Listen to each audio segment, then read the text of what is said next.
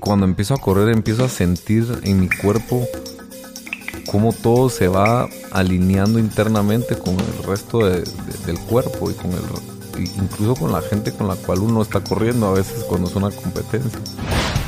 Yo siempre digo que es una competencia con, conmigo, no. Yo cuando salgo a competir compito contra mí. Mucha gente con tanta información que hay se bloquea y, no, no, no toma acción, ¿verdad? Eh, es solo hacerlo. Que el deporte puede balancearte de forma natural el cerebro sin usar medicamentos.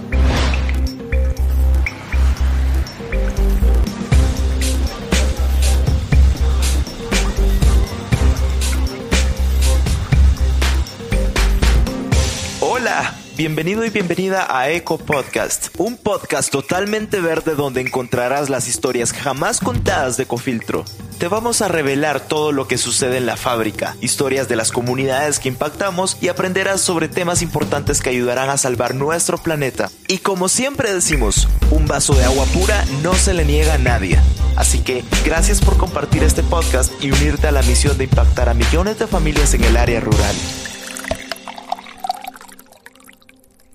Hola, ¿cómo estás? Muchas gracias por darle play al podcast más ecológico del mundo. En este episodio conversamos acerca de mantenerse en movimiento todo el tiempo, de nunca parar de moverse, y no solo físicamente, sino también con actitud. Y es que es muy importante cuidar nuestro planeta, pero también a nosotros quienes vivimos en él. Y para esto, hoy te traigo a un súper invitado experto en el tema que ha logrado cosas increíbles. Te presento a Charlie Sarmiento, un atleta de alto rendimiento experto en correr ultramaratones en montañas. Es un ultra trail runner, pero no siempre fue así.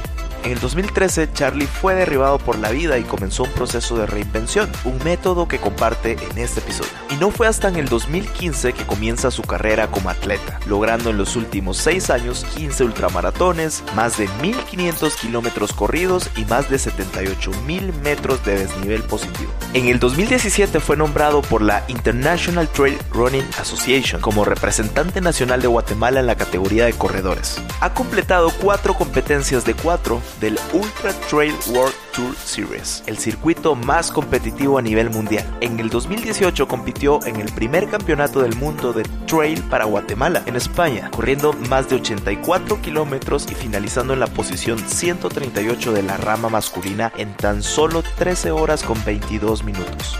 Realizó sus primeras 100 millas o 161 kilómetros en la carrera más antigua de resistencia del mundo, Western States Endurance Run, en un tiempo de 26 horas y 58 minutos. Y por si fuera poco, recientemente quedó en quinto lugar en la ultramaratón de The Coastal Challenge en Costa Rica, corriendo 240 kilómetros de pura adrenalina y esfuerzo entre selvas tropicales. Espero disfrutes este increíble episodio y llegues hasta el final para aprender a estar siempre en movimiento. Bueno, arrancamos nuevamente eh, en otro episodio del podcast más ecológico del mundo, Eco Podcast, el podcast oficial de Ecofiltro. Y hoy traemos un invitado súper increíble que yo dudo que sea humano porque por todo lo que hace, de verdad es increíble. Y bueno, bienvenido Charlie, ¿cómo estás? Muchas gracias Jorge, muy bien aquí a- a- a- al pie del cañón. Eso. Sí, ahí, me, ahí nos vas a contar qué, de dónde venís y qué acabas de hacer, porque qué, qué locura. Pues mira, este, en este podcast hablamos únicamente de temas que ayudan a salvar nuestro planeta, temas verdes, y justamente de eso queremos hablar con vos. Pero antes eh, quisiera como empezar tu historia, o sea, desde el inicio, eh, ¿qué hacías? Sé que en el 2013 hubo un parteaguas en tu vida, pero quisiera que nos contaras un poquito qué hacías antes y luego cómo el deporte fue a, partirte eh, prácticamente la vida y fue un cambio totalmente drástico. Contanos y llevanos por ahí por tu historia. Bueno, muchas gracias ahí primero que todo por la oportunidad de estar acá y, y qué mejor que hablar de temas ecológicos y Cabal. naturales que, que son la verdadera esencia de la vida. Pues Total. vengo de una familia pequeña, eh, papá y mamá y una hermana. Eh, empecé haciendo deporte desde muy niño. Eh, fui beisbolista, seleccionado juvenil nacional durante siete años. Eh, la verdad es que siempre el deporte ha estado, ha estado presente en mi vida. También hice enduro en moto. Siempre desde pequeño. Siempre desde pequeño y, y básicamente esos dos deportes, digamos, los agarré con, con mayor disciplina, eh, a pesar que probé muchos otros, gimnasia olímpica, tenis, eh, en fin, eh, natación. Pero esos dos fueron los, los que agarré con mayor disciplina y, y no fue sino hasta, el, hasta cuando cumplí 14 años que, que mi padre falleció y, y pues ahí tuve una, un tema parteaguas bien, la verdad es que bien, bien doloroso como, como hombre y como hijo y como niño. Eh, y, y, pues decidí ya no seguir en el béisbol, ya no tenía quien me llevara a los enduros. Eh, y también ya entonces dejé, dejé de hacer moto. Y, luego pues decidí entrar al fútbol, que lo jugaba, pero no, no con disciplina y hasta que llegué a ser seleccionado de la sub-17 de Guatemala. Y luego fui preseleccionado también de futsal como, como arquero. Eh, en fútbol 11 eh, jugué delantero centro. Y, entonces el deporte siempre ha estado ahí, ¿verdad? En las venas. En las venas y, y ahí sí que eh, poco modestia aparte, pero me encanta hacer deporte y, la verdad es que tengo habilidad para jugar varias disciplinas, pues tal vez no soy, no seré el mejor, pero sí, sí, sí puedo, sí puedo fácilmente acoplarme a los movimientos. Se te hace natural. Ajá, natural, ecológicamente natural. sí, entonces e, eso ha sido como, como el deporte ha estado presente en mi vida y, y luego durante todos estos años después de, de, entrar a la universidad, entré a la universidad de 17 años. Me gradué de, administrador con especialidad en finanzas. Luego me dediqué a estudiar full. Saqué un MBA en el INCAE con, con especialización en marketing. Eh, me gradué a los 25 años de, del MBA. Era, el, más pequeño de la, de la promoción, estando al lado con personas de 33 años. Fue fascinante, pues, tener toda esa experiencia de gente... Siempre de la mano del deporte, o sea, siempre, nunca dejaste de hacer deporte o full estudios. Eh, nunca dejé de hacer, mira, la verdad es que ahí en esa época fue más, fui más intenso en los estudios, en la ah, parte académica pero siempre iba al gimnasio. Ah, eso, eso como que nunca lo dejaba.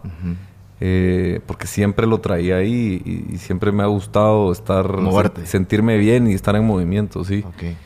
Eh, entonces luego, al salir de eso, empecé mi carrera profesional ya a, un nivel, digamos, más a nivel gerencial. y, me dediqué a trabajar. Yo, yo trabajo de verdad desde los 17 años, así profesionalmente.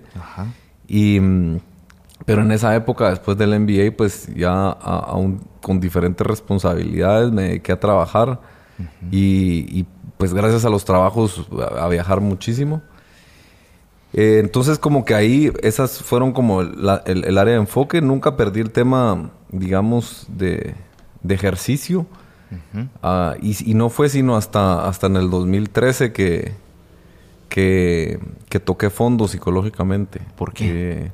Quisiera, quisiera como adentrarme bien en esto porque se me hace, o sea, ese año creo que de verdad lo cambió todo. Y luego vino el deporte y puchis, y ya nos vas a contar qué, qué es lo que estás haciendo y todas esas locuras. Pero, ¿qué pasó? 2013. Pues mira, 2013, eh, yo a los, eh, pues como habrás visto, siempre asumí responsabilidades y, roles a los 14 años que posiblemente o seguramente no me correspondían, pero lo hice. Eh, ¿Cuántos son en tu familia? Una hermana mayor y mi mamá. Ah, ok. Eh, pero, pero la anécdota interesante es que mi papá cuando, cuando mi papá falleció en un accidente en moto, eh, que un camión se pasó un alto, pero él estuvo 11 días en el intensivo. Pero antes de entrar al intensivo me dijo, mira, yo me voy a morir. Te encargo a tu mamá y a tu hermana. Y eso fue algo que marcó mi vida. Eh, Toda la carga al hombro. Sí, sí, sí. Entonces desde los 14 años lo tomé así. y, no fue sino hasta en el 2013 que, que, que, eso y otros temas más a nivel ya personales eh, de pareja con, mi esposa me, obligaron a, tocar fondo, pues, ¿verdad? Eh, yo en esa época tuve la oportunidad de, de abrir una operación de, una empresa muy grande eh, en, Centroamérica, eh, una operación en Colombia, eh, la cual me demandaba muchísimo tiempo. Nos fuimos a vivir ahí, apenas tenía 28 años y estaba manejando un proyecto de varios, de muchos millones de dólares. Me imagino ese estrés. Sí, y entonces como que toda esa combinación de varias cosas, pues me llegaron a, tocar fondo y a entender que uno, no había superado lo de mi viejo. Dos, que pues mi familia estaba cuasi obligada en Colombia, sobre todo mi esposa. Ya teníamos dos hijas, Valeria y Katia. Y que, y, tres, que, ante esas dos cosas, pues por todo lo que había estudiado y trabajado, pues mi carrera profesional estaba cambiando de, rumbo por factores externos a, mi voluntad, por decirlo así. y, y, eso fue lo que, digamos, terminó de, de rebalsar el vaso y explotó. Y, explotó y toqué fondo. Y durante mm, esos 2013 al 2015 eh, empecé a hacer un proceso, regresé a hacer eh, deporte un poco más intenso. Eh, en esa época, 2013, todavía estábamos en Colombia. ¿Qué, empezaste a probar? CrossFit. Ahí ah, existía el CrossFit en Colombia. Aquí en Guate no existía. O no, no, estaba tan desarrollado. Em, Empecé a hacer CrossFit en el 2012 exactamente. y, y, bueno, y ahí empecé. Y me empecé a dar cuenta que, pues, que, no estaba bien, ¿verdad? Y, y, empecé a, como hacer ejercicios más a nivel interno. Eh, hasta el punto que fui a un psiquiatra. Me tocó ir a un psiquiatra porque, porque pues, obviamente ya no, ya no me sentía cómodo. Okay. Eh, estando en Colombia y, ahí fue precisamente donde él me, me, me, dice, mira, es que tenés un imbalance químico en el cerebro y este es tu, tu paquete de, tu paquete de, medicamentos, ¿verdad? Entonces pasarlos comprando. Los pasé comprando y, y cuando llegué a la casa los tiré al, inodoro. Y, en ese, en ese interim, ¿qué, pasaba por tu mente? Porque, o sea, si fuiste ahí y te dieron el medicamento, si estabas decidido como a seguir las instrucciones. ¿Qué pasó en el camino, digamos? Sí, mira, en el camino la verdad es que me cuestioné, dije, si yo, si yo me, me tomo ese medicamento, me, voy a volver adicto. Mm. Es como darse por vencido. Ajá, entonces dije, no, yo conociéndome, pues me voy a volver adicto y entonces me recordé de todo esto que te digo de que siempre había estado cerca al deporte. Y entonces ahí dije, bueno, no, eh, esto no es lo mío, pues yo, yo siempre he sido una persona desde niño por el deporte que no, no me gusta tomar medicinas. soy, no, no me gustan, ¿verdad? No me gusta, no me gusta mucho ese tema. Y entonces, bueno, decidí hacer eso y, y tiré todo al inodoro y, y, desarrollé mi... Empecé a leer muchísimo de psicología. Yo, yo soy bastante autodidacta. Em, empecé a leer muchísimo de psicología y de cómo, cómo funciona la mente y, de, y cómo poder reprogramar la mente. Em, y bueno, y empecé a desarrollar mi propio método de, de reinvención. Ok. Eh, aquí es donde nace justamente el método. Ajá, aquí es donde nace el método. El método se llama es un, yo le llamo... Se compone en tres, ¿verdad? Ajá, se compone en tres. Eh, el primero es Life Test, que es entender, entender tu pasado, ¿verdad? Más que, más que hacerte víctima de tu pasado, es entenderlo, porque hay cosas que a uno le suceden que son ajenas a uno, como la muerte de mi viejo, por ejemplo, y decisiones que uno va tomando según las circunstancias, que solo hay que entender para ver hacia dónde te están llevando. Em, y entonces yo pues hice ese, ejercicio, seleccioné como que esos momentos o momentos más relevantes, ¿verdad? Y, eh, qué difícil porque es mucha introspección. Y mucho como ver hacia adentro y ver hacia el pasado que te marcó. ¿Vos sabes qué hacía yo? Ajá. A ver. Me ponía a escuchar música clásica al piano y, y, oraba y miraba y también me puse, me puse a ver fotos mías de niño en, qué momentos me, sentía como, como, porque estás recobrando tu esencia, porque una esencia que perdes en el camino. Y, así, y eso es life test, ¿verdad? Es, esa par, esa, es esa, digamos, ese proceso que es no, es, no es corto, pues, es un proceso que lleva tiempo. Eh, y entonces al final, pues cuando entendés eso y, y entendés el pasado, eh, ya te pones en un plano de, de life vision, de decir cómo me veo yo a futuro, qué es lo que quiero yo. O sea, entendiendo esos factores. Entonces, por ejemplo, en mi caso, entender por qué era bueno en los deportes. ¿Por qué tanto, por qué me sentía tan feliz cuando hacía deporte? O sea, era una cosa así como que de verdad yo decía, ay, aquí hay algo. o, o, o, por qué lamentarme de la muerte de mi papá cuando realmente es algo positivo, porque entonces me hizo ver el camino, un camino distinto, un camino diferente que tal vez él, él, me enseñó con su ejemplo. Eh, mi padre fue alcohólico y, y, eso no lo hace un mal padre, al contrario, creo que lo hace un excelente padre porque te enseña que ese no era el camino y que lamentablemente esa enfermedad pues ya lo había invadido. Sí. Uno a veces también aprende qué no hacer. Así es. O sea, enseñar, enseñar y dejar legado también es eso. Sí. ¿verdad? Y entonces, bueno, e, entendí varias cosas como estas, eh, lo que el deporte me movía y entonces me visualicé esos sueños que yo tenía de niño, ¿verdad? y, yo sí recuerdo claramente, hay tres sueños que recuerdo claramente de niño. Uno es que siempre quise ser atleta. Hay una anécdota que, que, que la cuenta mi madre que fuimos al súper una vez y, y, entonces yo te haber tenido unos 8 o 9 años y, entonces le digo, mamá, yo quiero ese spray. entonces mi mamá me dice, ¿y, y, para qué quieres ese spray? Porque yo soy atleta, mamá. y era un spray para pie de atleta. no, hombre, desde ahí, Manu. Entonces, ese es el tipo de anécdotas que, que empezaron a, a, salir en ese proceso.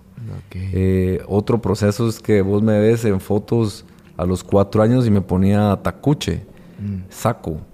Y entonces todo el mundo me preguntaba, ¿pero por, por qué? ¿Verdad? ¿Por, ¿Por, qué te pones tacuche? Y, invitaba a los amigos de mi, de mi abuelo. Los invitaba a desayunar a la casa. Entonces, como que mis papás así como intrigados, y entonces les decía, es que yo voy a ser el presidente de Guatemala. Y yo, y te lo cuento, yo, yo voy a ser presidente. Aquí quedó grabado, Y aquí va a quedar. Y, y, así va a ser. Entonces, como que esos sueños, como que uno los empieza de nuevo a, como que, como que los enterraste por una parte y los empezás otra vez a desempolvar. Eh, y otro era que quería ser actor. Eh, y, y, siempre quise ser actor. Y, y bueno, y ahora estamos desarrollando un programa de televisión con, con Stephanie, que, como te dije, es, es, para mí es mi, mi mano derecha, izquierda, todo. Eh, la, que me, la que me hace segundas en todo. Em, entonces, estamos haciendo eso. Entonces, como que empecé a, a, desempolvar esos sueños. Em, y, y esa, es, esa es la parte de Live Vision, y es, ok, eso es mi esencia. Y luego el tercero es Live Design, que es, ok, tengo esos elementos ya sobre la mesa, y entonces, ¿qué voy a hacer hoy para llegar a donde quiero? Pues, ¿verdad? Porque hay que vivir el presente también. Ok, como armar ya un plan. Así es. ¿Qué, qué, quiere esta, esta tu metodología? Porque es como, primero miras hacia atrás, luego hacia adelante y luego armas. como que diseñas todo. Así es, así es, exactamente. Eso es esa es la metodología y, me ha funcionado bien. Charlie desarrolló su propia metodología para ejecutar un proceso de transformación llamado Reinvention y consiste en tres áreas de reinvención, Life Tests, Life Design y Life Vision. Y una de las cosas bien importantes que, que yo tengo claro es el tema de la visualización, es un ejercicio mental que uno, y yo siempre digo que hay que hay que sentirlo en el corazón, compartirlo con el alma. Y cuando haces eso, lo vas a tener en tus manos. ¿verdad? Mm, es totalmente. Eh, eh, como lo que te acabo de decir ahorita, ¿verdad? Yo quiero ser presidente y voy a ser presidente y lo estoy declarando y atrayendo. Yo creo mucho en la ley de la atracción. Sí. Creo que, ¿verdad? Eh, es tal vez una fuerza invisible que no podemos ver, pero sí existe. Existe. Totalmente. Entonces, esa, esa es la metodología. Y, bueno, fue... ¿Cuánto tiempo te llevó eso? Eh, esa es buena pregunta, porque... Esa es muy buena pregunta porque no ha sido rápido. Ok, es un proceso. O sea, el proceso este, pues sí, vas armando todo y, te va tomando el tiempo que cada quien le tome, porque cada quien le toma diferente. Pero, pero te, la forma en cómo te la voy a responder es que eso fue dos años y en el 2015 fue cuando empecé a correr de nuevo.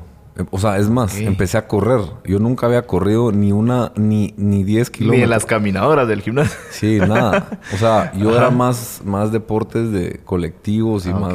Como de contacto y más. Ajá, como más, eh, sí, como con más agilidad y destreza que necesariamente un tema aeróbico, cardiovascular. Ok. Eh, o sea, pues, desde el 2013 se podría decir hasta el 2015 duró ese proceso. Ese proceso de decidir. Wow. De, mira, pues mira esto, pues por eso te digo, de decidir que lo que yo estaba destinado a hacer eran las ultramaratones. Wow. A probar, primero.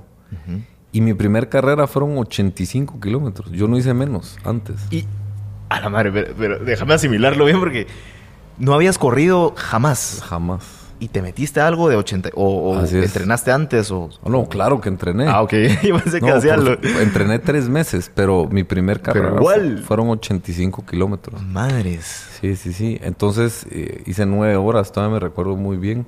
Me fue muy bien. Y ahí, después de esa carrera, comprendí que el desbalance químico que tenía yo en el cerebro era verdad. Y que el deporte puede balancearte de forma natural el cerebro sin usar medicamentos. Wow, totalmente. Em, entonces, así, así fue, ¿verdad? Así fue el proceso. Y de, del 2015 al día de hoy, he corrido más de 16 ultramaratones sin parar, con un promedio de 100 kilómetros cada una, más de 75 mil metros de desnivel positivo. Y precisamente justo en este mes estoy cumpliendo 6 años de haber empezado las ultras. Entonces, para responder tu, tu, pregunta, ¿cuánto tiempo?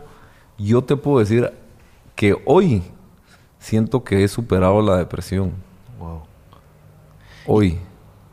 Hace dos años, no. Es un proceso. Pero hoy me siento ya como, incluso cuando no entreno, ya siento una diferente. No hace falta. No, pero químicamente en el cerebro me siento ya balanceado. Hasta ahora. Ha sido todo un proceso. Y por eso es que celebré este aniversario de los seis años con una carrera por etapas de seis etapas antes de, llegar a, eso que también es como la carnita de este episodio, quisiera como regresar un poquito más en el tiempo y, saber y regresar justamente a ese inicio en el 2015 cuando dijiste, bueno, correr es lo mío, las ultra, pero a ver, algo tan natural como simplemente salir a la calle y correr. Eh, tal vez mucha gente ni siquiera está acostumbrada a hacer deporte, dice, ah, es que qué hueva un gimnasio o, o lo que sea. Para ti, o sea, ¿por, qué correr? ¿Por, qué, algo, ¿Por, qué, escoger algo tan natural como simplemente salir a correr? ¿O, para, para vos qué significa?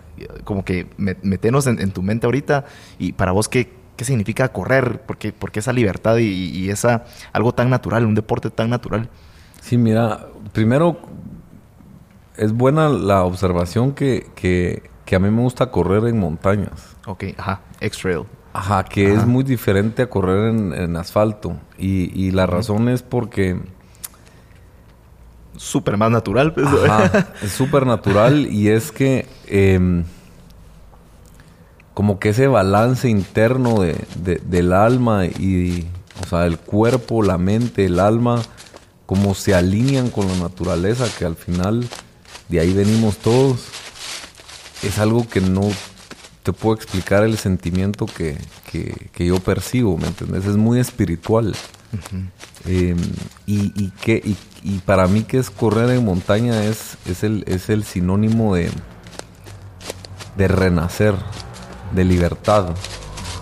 Es, es, vos salís a la montaña y vos no te llevas tu carro, vos no llevas un millón de dólares, vos no llevas Solo es tu cuerpo y, la montaña. Es, son las necesidades básicas, ¿verdad? Llevas algo que beber, poco que comer, calzado, tu vestimenta, tu protección y, te fuiste. A, ver, para, la gente que, nos está escuchando y así les dan ganas de, hacer deporte o, empezar a correr en, montaña, llévanos a ese momento cuando estás empezando a correr. Danos sensaciones. ¿Qué, se siente? Porque es algo tan natural, o sea, no es como salir a correr al, al asfalto o a la calle. Llévanos a ese momento y, dame sensaciones. ¿Qué, ¿Qué, se siente estar ahí? Pues mira, cuando, cuando voy corriendo en la montaña, hace cuenta que me siento como, como un lobo que va corriendo por el bosque en busca de, de su libertad, en busca de, de aullarle a la luna, de, de conectarse místicamente con, con todo lo que le rodea, ¿verdad? De, sentir el sonido de, de las hojas, del viento, del agua, cómo te habla. Porque para mí eso es así de profundo, ¿verdad? Y es un sentimiento que para mí no tiene... Hay que vivirlo. Hay que vivirlo, pero es, es eso, ¿me entiendes? Es, es un... Y, cuando empiezo a correr empiezo a sentir en mi cuerpo cómo todo se va alineando internamente con el resto del cuerpo y con el incluso con la gente con la cual uno está corriendo a veces cuando es una competencia. Yo siempre digo que es una competencia con, conmigo, no. Yo cuando salgo a competir compito contra mí. Eh, porque son carreras muy largas, muy mentales. Sí, es muy mental. Entonces, esa es como, esa es, esa es la sensación que, que, que, que yo que, tengo cuando, cuando salgo a correr. Como te digo, es, es esa conexión espiritual eh, con, con, todo el universo. Es como regresar a, los orígenes, a la así Es, así es. es. Es eso, es eso, porque al final estás ahí metido en el bosque, en la montaña, en los volcanes, eh, y lo único que lo único, pues que no es lo único, pero lo que tenés alrededor es, es tan fabuloso que no lo aprovechamos en el día a día.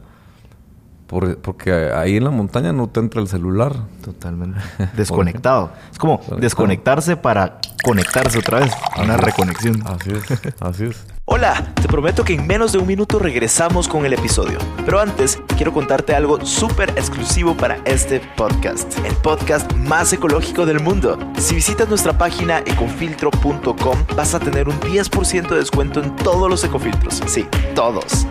Y no solo eso, también tendrás envío gratis dentro de la ciudad de Guatemala. ¿Cómo se le hace? Al momento de comprar vas a ingresar el código de descuento ECO Podcast. Repito, ECO Podcast. Ya, así de fácil. Esta es una oferta exclusiva para ti que estás escuchando. No le cuentes a nadie. Pero eso sí, comparte este podcast con todos tus amigos. Regresamos con el episodio. Y eh, a ver, Charlie, a ver, eh, en, un en el episodio anterior a este, justamente hablamos con Marce Fitness acerca como de, de, la importancia que tiene alimentarse a nosotros también, o sea, cuidarnos como seres humanos, porque al final también no solo se trata de cuidar el planeta y cuidar donde vivimos, sino también cuidar a las máquinas impresionantes que habitamos este planeta. Y quisiera que nos dieras tal vez unos cinco tips para alguien que quizás eh, ni siquiera ha hecho deporte o jamás ha hecho deporte en su vida y quiere empezar como, como con lo básico, empezar a moverse, creo que eso es lo importante, empezar a moverse y estar en movimiento para alcanzar ese balance que vos obtuviste y toda esta reinvención increíble que encontraste a través del deporte. Si pudieras darnos como unos, no sé, cinco pasos o cinco tips. lo primero que... No, no, no, lo, para mí uno, una cosa importante es em, lograr entender que el hacer ejercicio no es no es tener cuadritos. Es, más que eso. Es, un tema más holístico que, que, verse bien, ¿verdad? Eh, y eso es lo que está como... Yo siento que no, Eso es muy como de ego, ¿no? Ajá, como muy de ego, ¿verdad? Yo te puedo decir que yo no, no tengo, no tengo, no tengo cuadritos así que vos digas cuadritos. es más lo flaco, pero, pero, pero corro 240 kilómetros, ¿me entiendes? Es impresionante. Entonces, no es eso, ¿verdad? O sea, yo creo que primero es que el deporte es, es, algo más que, que, que, el look, ¿verdad? Uno. Dos, estar convencido de que, de que a uno le llena, ¿verdad? Y que uno se logra conectar. Eh, porque si uno va a competir con otros y lo va a hacer por algo más, o sea, por, por otras personas, ese no es el camino, ¿verdad? Okay. Yo sí siempre digo que yo hago esto por algo más grande que yo, ¿verdad? Y típicamente pongo a, mi familia, ¿verdad? A Dios, a mi familia, al universo. Sí. Em, eso es importante. Lo otro es que lo que le damos a nuestro cuerpo, nuestro cuerpo es como un templo. Y lo que comemos es el reflejo de lo que somos. Eso no... no sos lo que comes. Ajá. O sea, eso no hay duda. Eh, y, por eso tan importante el agua, por ejemplo. Somos 70, 80% de agua, el ser humano. Eh, y eso permite que funcione todo el sistema internamente. En estas carreras, si no tomas agua, estás out. Eh, los alimentos sí son importantes, pero no tanto como el agua, por ejemplo. Y creo que, por ejemplo, yo honestamente para correr poco, pero las veces que he corrido, que creo que está mal que cuando uno ya le da sed, como que la boca se te pone reseca, ya es muy tarde para tomar agua, ¿verdad? Too late, diría Harold Cabal. Cabal.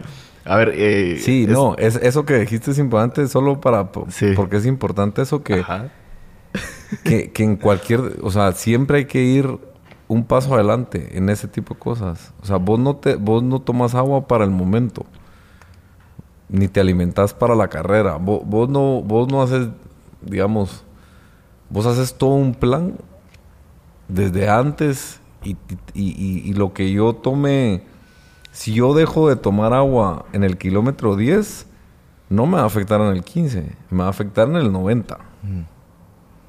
Proyectado. Proyectado siempre, así, tal cual.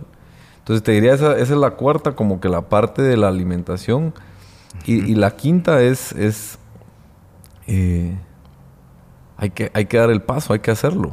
Mucha gente con tanta información que hay se bloquea y, no, no, toma acción, ¿verdad? Eh, es, solo hacerlo. Mm. Ese es un gran paso, ¿ah? Hacer que las cosas sucedan. Yo, yo soy de esa filosofía, ¿verdad? Hay que dar ese paso y, y, hay un dicho que dice en lo que a mí me gusta utilizar mucho, que es em, en lo imperfecto se encuentra lo perfecto. A veces queremos hacer todo perfecto y, no es así. Como que tratamos de esperar a que la situación o, el entorno esté como en las condiciones ideales y nos da parálisis por análisis. Así es. Y, y, una de las cosas que he aprendido en este deporte es que el, el del, la capacidad de adaptarse a las situaciones en un ultramaratón es la clave del éxito. Porque puede pasar de todo. Yo tengo anécdotas de anécdotas que te puedo contar. Contámelas todas, aquí hay una, hay una, hay una que me encanta, que fue en el 2018 en Mount Fuji. O 2019, perdón. 2019 en Mount Fuji en Japón. El monte Fuji es el símbolo de Japón por excelencia y la montaña sagrada más venerada por los japoneses. Se trata de un volcán inactivo desde 1708, con una altitud de 3.776 metros sobre el nivel del mar y con su icónica capa de nieve coronando la cima de esta montaña. El monte Fuji es el pico más alto de todo Japón. Salimos con, con, con unas condiciones climáticas malas que atrasaron la salida de la carrera porque había demasiado frío y lluvia. Y los japoneses son muy disciplinados eh, y les gusta minimizar riesgos lo más posible. Pero sacaron la carrera demorada, digamos. Eh. En el kilómetro, en mi caso, pues, en el kilómetro 90, 100, cae una tormenta de nieve inesperada.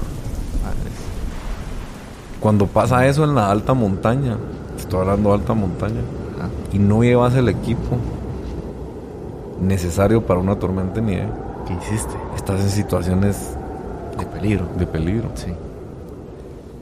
Y tenés dos opciones, dos, dos chances. O, o dejas de hacerlo y te salís por miedo, o seguís y te adaptás.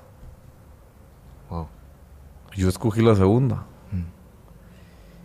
Y estando a, no, no me acuerdo qué, ni, qué altura, ya con nieve encima, a cero grados y entrando ya en un estado, en pre-estado de hipotermia, me desnudé en la montaña.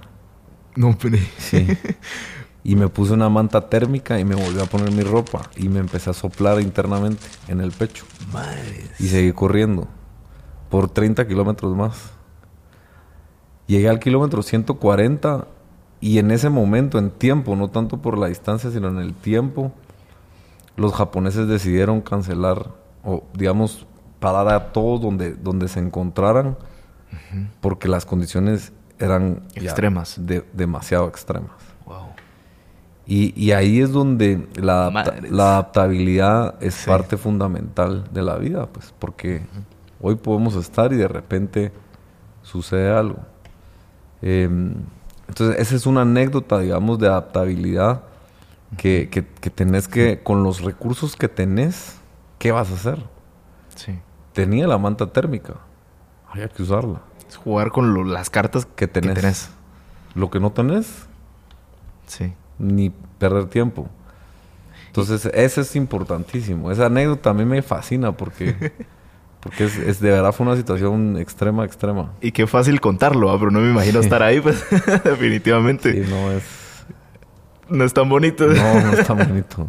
Qué locura. Mira, quisiera regresar un poquito, porque creo que hay demasiado que sacar, que sacarte aquí.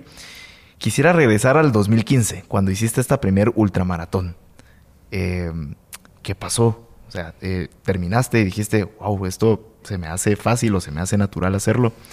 Y, y luego fue, me imagino que dijiste, bueno, ¿qué más sigue? Voy por más.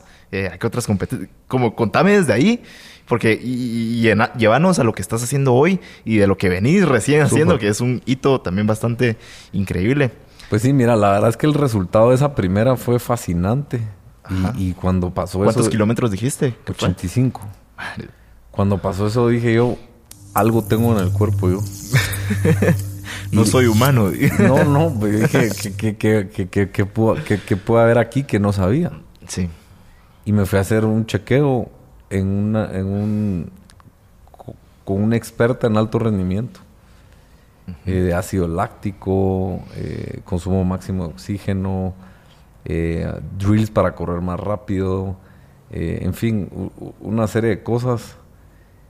Y, y eso, eso, eso, eso fue lo primero que hice, irme a chequear para hacerme mil exámenes de laboratorio. Y en efecto, pues sí, hay condiciones tanto físicas como mentales que me permiten, digamos, hacer este tipo de, de eventos, de resistencia. Y, y entonces cuando sucedió eso, dije, bueno, vamos a hacer más. Y vamos a ver. Qué tan lejos voy a llegar en Como esto. llevarte al límite. Ajá. Y entonces dije, bueno, yo toda mi vida siempre me he puesto metas anuales. Entonces dije, bueno, a ver, tiene que haber un propósito atrás de esto, ¿verdad? Y entonces me voy a plantear hacer X carreras de este, de este circuito que se llamaba el North Face Endurance Challenge en Estados Unidos. De las nueve fechas hice siete, creo yo. Madres. Eh, y me metí en los top del mundo. Wow.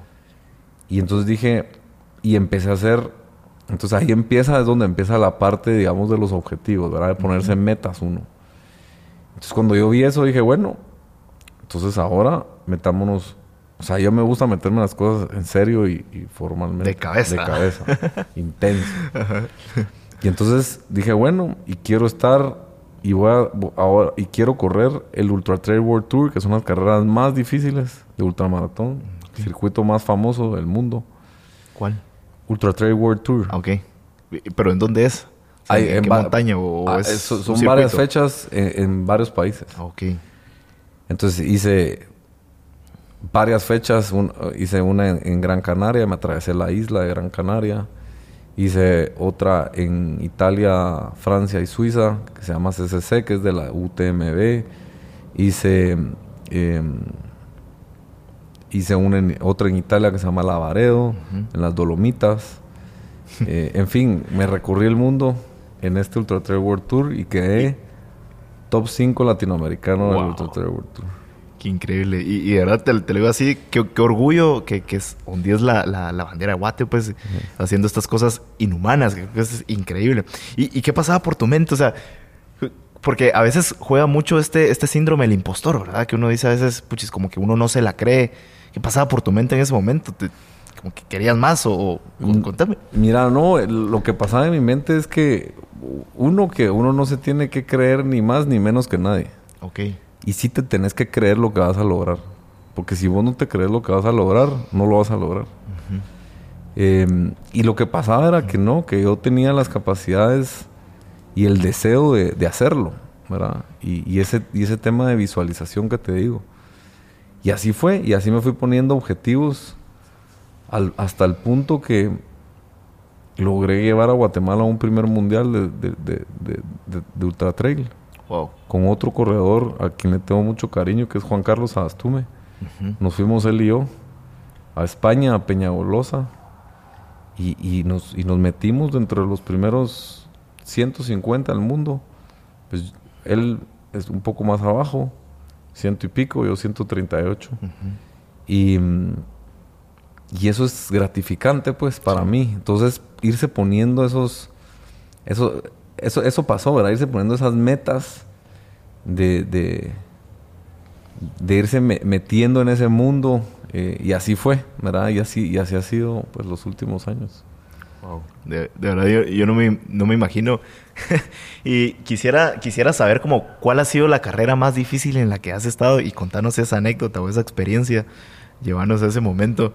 Me imagino del montón que has hecho, pero Mira, sí, hay varias, lo que pasa es que son va- varias, pero a ver, en tiempo la más, a ver, dámelas todas si querés, aquí a tenemos ver, tiempo. en- en- en- no, en tiempo de duración de la carrera, la más difícil fue la que recién regresé ayer. Ujú. Contame esa. Danos todos los detalles. Eh, esa fue una carrera por etapas, seis etapas, Ujú. 240 kilómetros, más de 10.000 metros de nivel positivo durante las seis etapas, con calor y una humedad extrema. Eh, hice 35 horas. Madres, 35 horas corriendo. Corriendo esta por etapas, eso quiere decir que corres una distancia cada etapa y, y parás, alimentás, descansás, o sea, dormís y al día siguiente te levantás a correr otra vez. Te levantas todos los días en promedio a las 3 y media de la mañana y en promedio empezás entre 5 y media y 6 de la mañana a correr, lo que preparas todo y todo. Wow. Eh, esa en cuanto a tiempo. Ok. En cuanto a dificultad, Monfuji. ¿Qué pasó ahí? Monfuji, Llévanos a ese momento. Monfuji, Monfuji, pues regresando a la cultura japonesa, ellos cuidan mucho el medio ambiente, lo cual a mí me, a mí me apasiona. y, y tienen prohibido usar trekking poles en la naturaleza. Los trekking poles o bastones de trekking ayudan a mejorar la marcha, previenen lesiones de las extremidades inferiores y ejercitan el tren superior. Esa carrera está prohibido usar trekking poles. Y suma 8000 metros de desnivel positivo. Sin trekking poles. 8000 metros de desnivel positivo para que tengan una perspectiva. El volcán Acatenango tiene de altura casi 4000 metros de, de 4000 metros sobre el nivel del mar. El volcán como tal. Pero subir el Acatenango desde la soledad hasta la cumbre son aproximadamente 1800 metros de desnivel positivo. Ok. O sea que son seis veces subir el Acatenango Madres. sin trekking poles, de los cuales está incluido casi 2000 gradas japonesas. ¿Cómo, son? Son, Chiquitas y... son no, son grandes pero altas. A la O madre. sea, son largas y, y altas, de, de- digamos, para dar la zancada. Dos mil seguidas sin parar. A la madre, ¿qué, qué, cómo, cómo lo viviste? O sea, ¿cómo...? Hay, hay, hay una foto por ahí que justo estoy escalando la última, sobre todo el frío y las condiciones.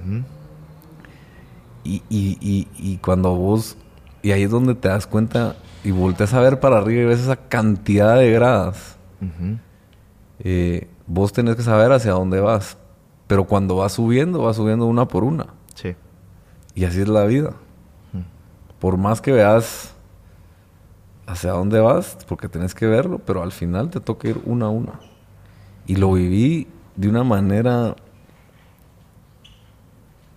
ex- bien exhaustivo, pues. Sí. Porque, o sea, porque fue de verdad que. O sea, fue un momento donde los, cua- los cuádriceps te van pidiendo pelo, pues, porque no llevas cómo apoyarte nada Wow. es con tus propias piernas. ¿verdad? Entonces, esa para mí ha sido la más difícil. ¿Y, y cómo terminaste ese día? Ese día terminé, ah, terminé dormido cenando con mi esposa pizza. Imagínate a ese nivel. Madres. Sí. Y, y- es que te, te pregunto justo porque recientemente acabas de venir de una super carrera y, y está, yo te veo aquí como si nada, pues y yo pasaría durmiendo un mes. Sí, no, ahora, la- la- mira, la verdad es que el cuerpo se va adaptando, es que eso es lo fascinante. Antes me, al- en las primeras, esa primera del 2015, recuerdo que me tomó como unos 6, 8 semanas poder caminar bien, ¿verdad? Parecía que estuviera escaldado todo el tiempo. no podía ni siquiera sentarme bien. Ahora me recupero en una semana. Madres. Te pasas una semana casi que tirado. No, O- no, o yo ya estoy ahorita, digamos, ahorita ya estoy en un proceso de recuperación, entonces hago yoga Ah, ok. o pilates, ¿verdad? Esas son como que las cosas que hago. Y dura una semana. Y ahí ahorita, en una semana empiezo de nuevo otra vez a entrenar. Qué locura. Bueno, ¿y alguna historia, alguna anécdota? Porque, a ver, cor- correr en montaña es ir a la naturaleza. Y es como uno el que está invadiendo la naturaleza. ¿Te ha, te ha tocado alguna donde te has topado algún animal o co- contame alguna? Y va- alguna- En, en- en varios animales. A ver. Mira, en, en- bueno, en esta reciente que lo tengo fresco, tuve la- el privilegio de ver un tucán. Eh, yo asocio todo lo que veo y con- me gusta conectar puntos. Mi, mi abuelo, el padre de, de mi papá, eh, le fascinaban los tucanes. Y entonces utilizo eso para conectar emocionalmente con la carrera. Entonces vi un tucán, vi un mono araña y, y pasé por una zona eh, donde, donde hay congos, monos, congos, Sí. que es intimidante cuando entras porque, porque ellos marcan territorio. ¿verdad? Son bien territoriales. Son bien territoriales. Y cuando, cuando escuchas el, el ruido del congo, vos dices a qué horas me van a venir a atacar. Y ahí te frenas un cachito No, o seguís corriendo seguís. igual. Yo sigo porque si no... Si no, aquí- Si no- más vale aquí corrió que aquí murió. murió, Exactamente. Eso vía, de ahora he visto eh, alces en, en Utah. Eh, tuve la oportunidad de tener un alce ahí muy cerquita. Ajá. Em, ¿Nunca te ha pasado que te ha corrido? o sea, no, gracias a Dios. puma, no. no. Mira, pumas no, gracias a Dios. Ajá. Eh, venados sí, venados tuve la oportunidad en una que se llama Western States, que es en Lake Tahoe, que es la más antigua y tradicional de Estados Unidos, que son 100 millas, mi- fueron mis primeras 100 millas, o sea, 170 kilómetros. Eh, ahí vi un venado, vi una culebra, eh, una en Nueva York también me salió una culebra negra, que la- me tocó saltarla pues, ¿verdad? Porque Sí. estaba justo a la mitad del trail. Eh, eh, o sea, me- de ahí que otro animal me A mí, ¿qué otro animal? Déjame recordarme así... Bueno, he visto un par de águilas. Eso fue en Mont Blanc. Y... mm, Y eso te diría que ranas y esos, digamos, animales Sí, es como normales, pues, ¿verdad? Eh, y hay otros, otros, otros animales raros que, que nunca, eh, nunca supe bien cómo eran, pero hacía algo feos. Porque de noche también va a ser diferente el, asunto. Sí, Porque sí. corres de noche también. Sí, correr de noche. Y, mm, y ahorita hace poco fui a Monterrey, eh, en una zona que es una zona de osos negros. Y lo más cerca que estuve de, de un oso negro fue que literalmente vi el excremento de un oso fresco. Lo cual, cual- estaba ahí cerquita, pues. Lo cual, lo cual, eso es lo más, Que pasaba por tu mente. eso es lo, eso es lo más, lo que más nervios me ha generado. La verdad. Y, y, y ha pasado, o sea, vos que, que estás en, en todo este rollo, ¿ha pasado que, que algún corredor Sí, le ha pasado claro. algo? Sí, son muy, o sea, estadísticamente es bajísimo, pues, pero ha pasado. Eh, entonces sí, ¿verdad? Y ahí los típicos, ¿verdad? Cabritas y Ajá. caballos, ganado, que siempre hay, eh, lagartijas, iguanas y eso, pero así, para mí lo, lo, lo más wow fue este, este excremento de oso. La verdad es que, eh, porque estaba fresco, entonces eso sí es, eso sí, eso sí da nervios. No me imagino.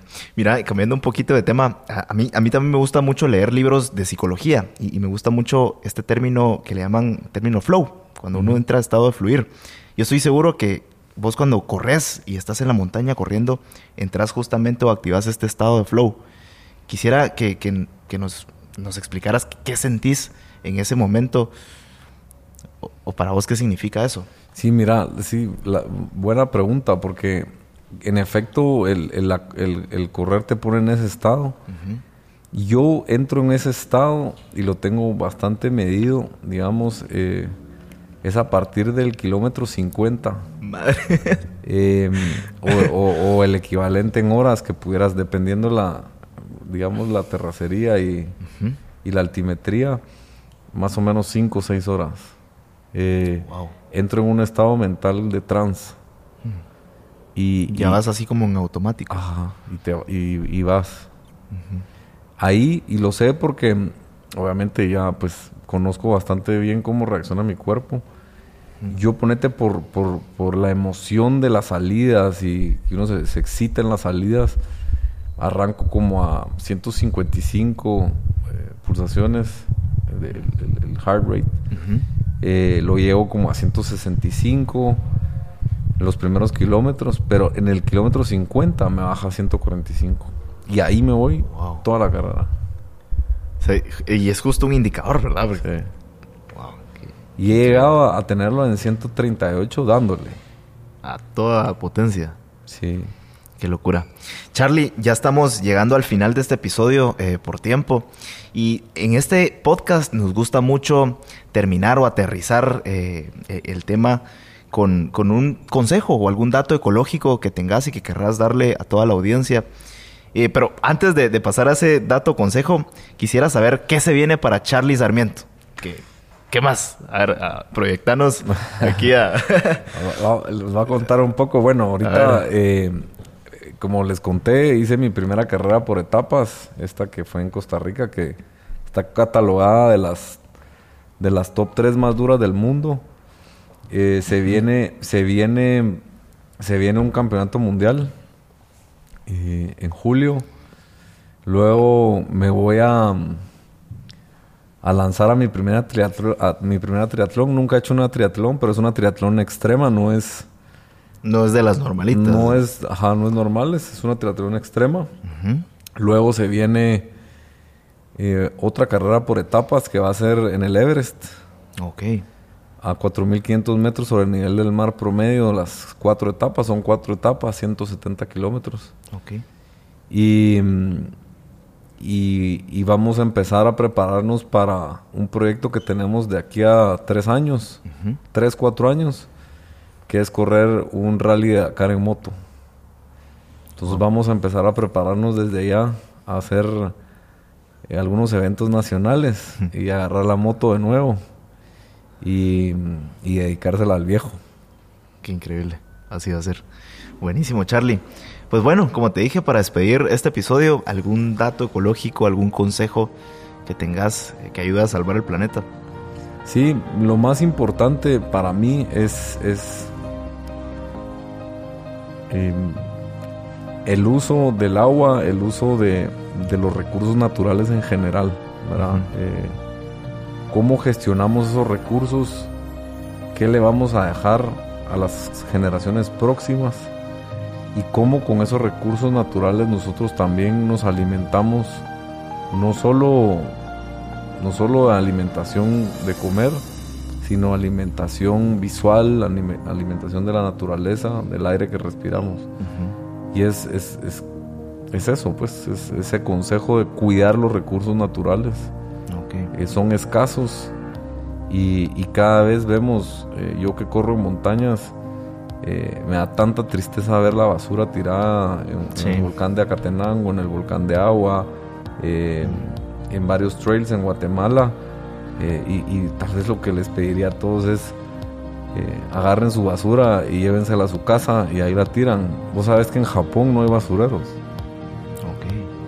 Es otra cultura. En Japón vos tenés una basura y te la llevas a tu casa y la tiras en tu casa. Mm. Tu basura, tu responsabilidad. Así es. Tu basura, tu responsabilidad. Eh, eso, es, eso es el consejo que yo le dejaría a, los que nos escuchan, pues, ¿verdad? Buenísimo. Pues Charlie, llegamos al final de este episodio. Muchas gracias por tu tiempo, por, por tu historia y de verdad por, por las anécdotas inhumanas que yo todavía no me la creo que recién acabas de correr cientos de kilómetros y estás aquí como si nada. Así que gracias por tu tiempo y pues éxitos en todo. Que se vengan más. Muchas gracias Jorge y, pues muchas gracias por el espacio a, Ecofiltro, a todos los que nos escuchan y, y ahí estamos eh, en las que sea y para los próximos eh, proyectos que vienen pues les deseo muchos éxitos también a ustedes. Sé que tienen varias metas importantes, así que desde ya Jorge eh, lo mejor de lo mejor, buenas vibras y aquí con, nosotros. Gracias Charlie, éxitos. Chao. Y hasta aquí llegó este increíble episodio, pero no me quiero ir sin antes recordarte lo importante que es estar siempre en movimiento. Es importante cuidar el planeta donde vivimos, pero también lo es cuidarnos a nosotros. Y estar siempre en movimiento va más allá que solo hacer ejercicio. También tiene que ver con actitud en todo lo que hagas. Así que nos vemos en otro episodio. Suscríbete hoy a Spotify, Apple Podcast o en tu aplicación favorita para escuchar tus podcasts. No se te olvide seguirnos en todas nuestras redes sociales como Ecofiltro. Y también puedes darte una vuelta por nuestra página ecofiltro.com. Por favor comparte este episodio con tus amigos y así ayudarás a salvar nuestro planeta. Lo bueno se comparte. Este episodio fue editado y musicalizado por Cory Young, escrito por Jorge Delio, el diseño original de sonidos es por José Estrada y el diseño de la portada por Naim Solís. Eco Podcast fue creado por Universo Podcast para Ecofiltro. Universo Podcast.